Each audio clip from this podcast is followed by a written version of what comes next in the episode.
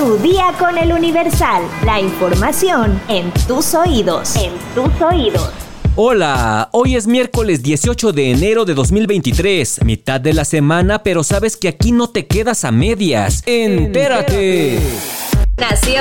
El presidente Andrés Manuel López Obrador alista un decreto presidencial para cerrar el Aeropuerto Internacional de la Ciudad de México a las operaciones de los concesionarios y permisionarios que proporcionan el servicio al público de transporte aéreo nacional e internacional regular y no regular exclusivo de carga. En un anteproyecto enviado la tarde de este martes 17 de enero a la Comisión Nacional de Mejora Regulatoria, se detalla que quedarán exceptuados los concesionarios y permisionarios que presten servicios combinados de pasajeros y de carga, siempre que la carga sea transportada en las mismas aeronaves que los pasajeros. Del mismo modo, el proyecto del presidente pretende especificar las condiciones bajo las cuales la Secretaría de Infraestructura, Comunicaciones y Transportes, a través de la Agencia Federal de Aviación Civil, podrá autorizar nuevas rutas en el servicio de transporte aéreo regular, nacional e internacional de pasajeros hacia el Aeropuerto Internacional de la Ciudad de México. El anteproyecto fue emitido bajo la justificación de la saturación del espacio aéreo y la capacidad de los edificios en las terminales 1 y 2 del aeropuerto Benito Juárez.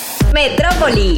Un presunto ladrón intentó agredir a un policía, por lo que este le disparó hiriéndolo de muerte. Este hecho provocó que vecinos de la alcaldía Iztapalapa atacaran al policía que accionó su arma de fuego. Los hechos sucedieron este martes 17 de enero. En un video difundido por el periodista Carlos Jiménez, se observa a un sujeto sin camisa e inmóvil sobre el asfalto, identificado como René N. También se ve cómo un hombre y una mujer discuten con los oficiales al tiempo que comienzan a intimidar al presunto policía que disparó y piden que se identifique. Momentos después, al arribar una patrulla al lugar del hecho, civiles y elementos de seguridad comenzaron a empujarse, mientras que el hombre que discutía con el policía se altera a ver que lo suben a una patrulla. Según informes del Centro de Comando y Control Oriente, se reportó una agresión en Eje Sur 5 y la calle Perforistas en la colonia San José Aculco, en la alcaldía Iztapalapa. Cuando llegaron las autoridades encontraron a un sujeto señalado como el presunto ladrón, quien se tornó agresivo e intentó intentó atacar a los transeúntes. Durante su detención, el hombre trató de lesionar a uno de los policías, el cual repelió la agresión con un arma de fuego. La Secretaría de Seguridad Ciudadana informó que el oficial fue presentado ante el Ministerio Público tras accionar su arma en contra del presunto ladrón, quien aparentemente perdió la vida después del impacto. Ante esto, la Dirección General de Asuntos Internos abrió una carpeta de investigación para colaborar con las autoridades en las indagatorias que deriven del caso. Estados. Tras golpiza en un bar de Zacatelco en Tlaxcala, la seguridad sacó a un joven arrastrándolo y lo abandonó en un terreno baldío. Los hechos ocurrieron durante la inauguración del bar La Roca Zacatelco. La unidad cibernética de Sonora alerta sobre retos virales peligrosos. Mediante ciberpatrullaje se identificaron desafíos como Bananapel Challenge y Benadryl Challenge que ponen en riesgo la vida de quienes lo realizan. Tras ocho horas varados, turistas franceses cruzan a pie bloqueo carretero en Oaxaca. Las protestas iniciaron tras la detención de David Hernández Salazar, agente de Puente Madera, quien ha manifestado su oposición a los megaproyectos que promueve el gobierno federal. El Instituto Mexicano del Seguro Social niega la atención al hijo de Luz Raquel Padilla, la mujer quemada viva en Jalisco. Aurora Padilla, hermana de Luz Raquel, señaló que el instituto les ha negado la atención y el niño padece autismo severo y epilepsia. Mia Naomi fue víctima de intento de feminicidio y apuñalada 47 veces por su novio. Él sigue libre por ser menor de edad. La agresión ocurrió el 12 de octubre de 2022 en Camargo, Chihuahua, y tras el ataque fue abandonada en un lote baldío. Mundo.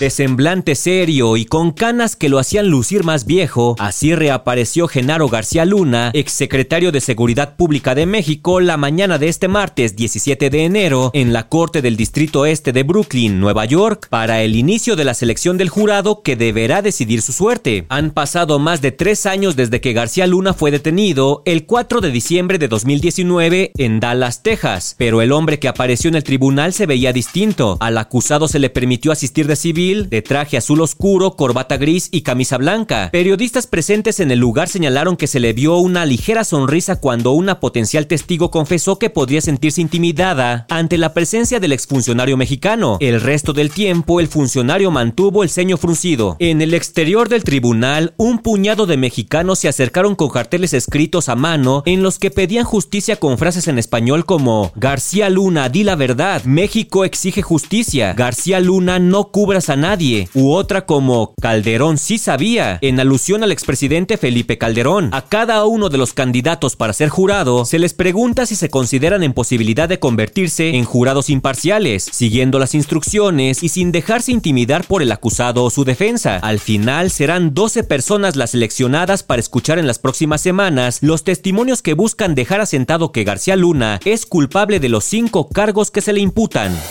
Espectáculos. El chismecito sigue. Shakira ya no oculta su desagrado hacia los padres de Piqué y ahora la cantante ha pintado raya con la que antes llamaba mi suegrita, pues además de que este fin de semana intrigó al público al colocar una bruja en su balcón dirección a la casa de sus ex suegros, también ha mandado a construir un muro para separarse aún más de ellos. Según reporta Europa Press, la intérprete de Te felicito levantó un muro para aumentar distancia con los abuelos de sus hijos, obra que serviría para separar ambas residencias que son conectadas por algunas zonas comunes como el jardín. Durante la tarde del pasado 16 de enero fue captada parte de la maquinaria que se utilizaría en el levantamiento del paredón, cuyo fin es impedir un encuentro por casualidad con Joan Piqué y Montserrat Bernabeu, que ahora comparten la piscina de su casa con la nueva novia de su hijo, Clara Chía. Cabe mencionar que la colombiana tenía planeado irse a vivir a Miami junto a sus dos hijos y sus padres a inicios de este 2023. Sin embargo, la delicada salud que tiene su progenitor en estos momentos ha sido el factor principal para retrasar el viaje, por lo que no se sabe aún hasta cuándo podría realizarse dicha mudanza. Bueno, ¿y si los niños quieren ir a visitar a sus abuelos? ¿Se brincan el muro o qué? ¿Quieres conocer 5 lugares para celebrar el Año Nuevo Chino 2023? Descúbrelo en nuestra sección Destinos en eluniversal.com.mx. Ya estás informado, pero sigue todas las redes sociales de El Universal para estar actualizado. Comparte este podcast y mañana no te olvides de empezar tu día. Tu, día, con, El Universal. Tu día con el Universal. La información en tus oídos. En tus oídos.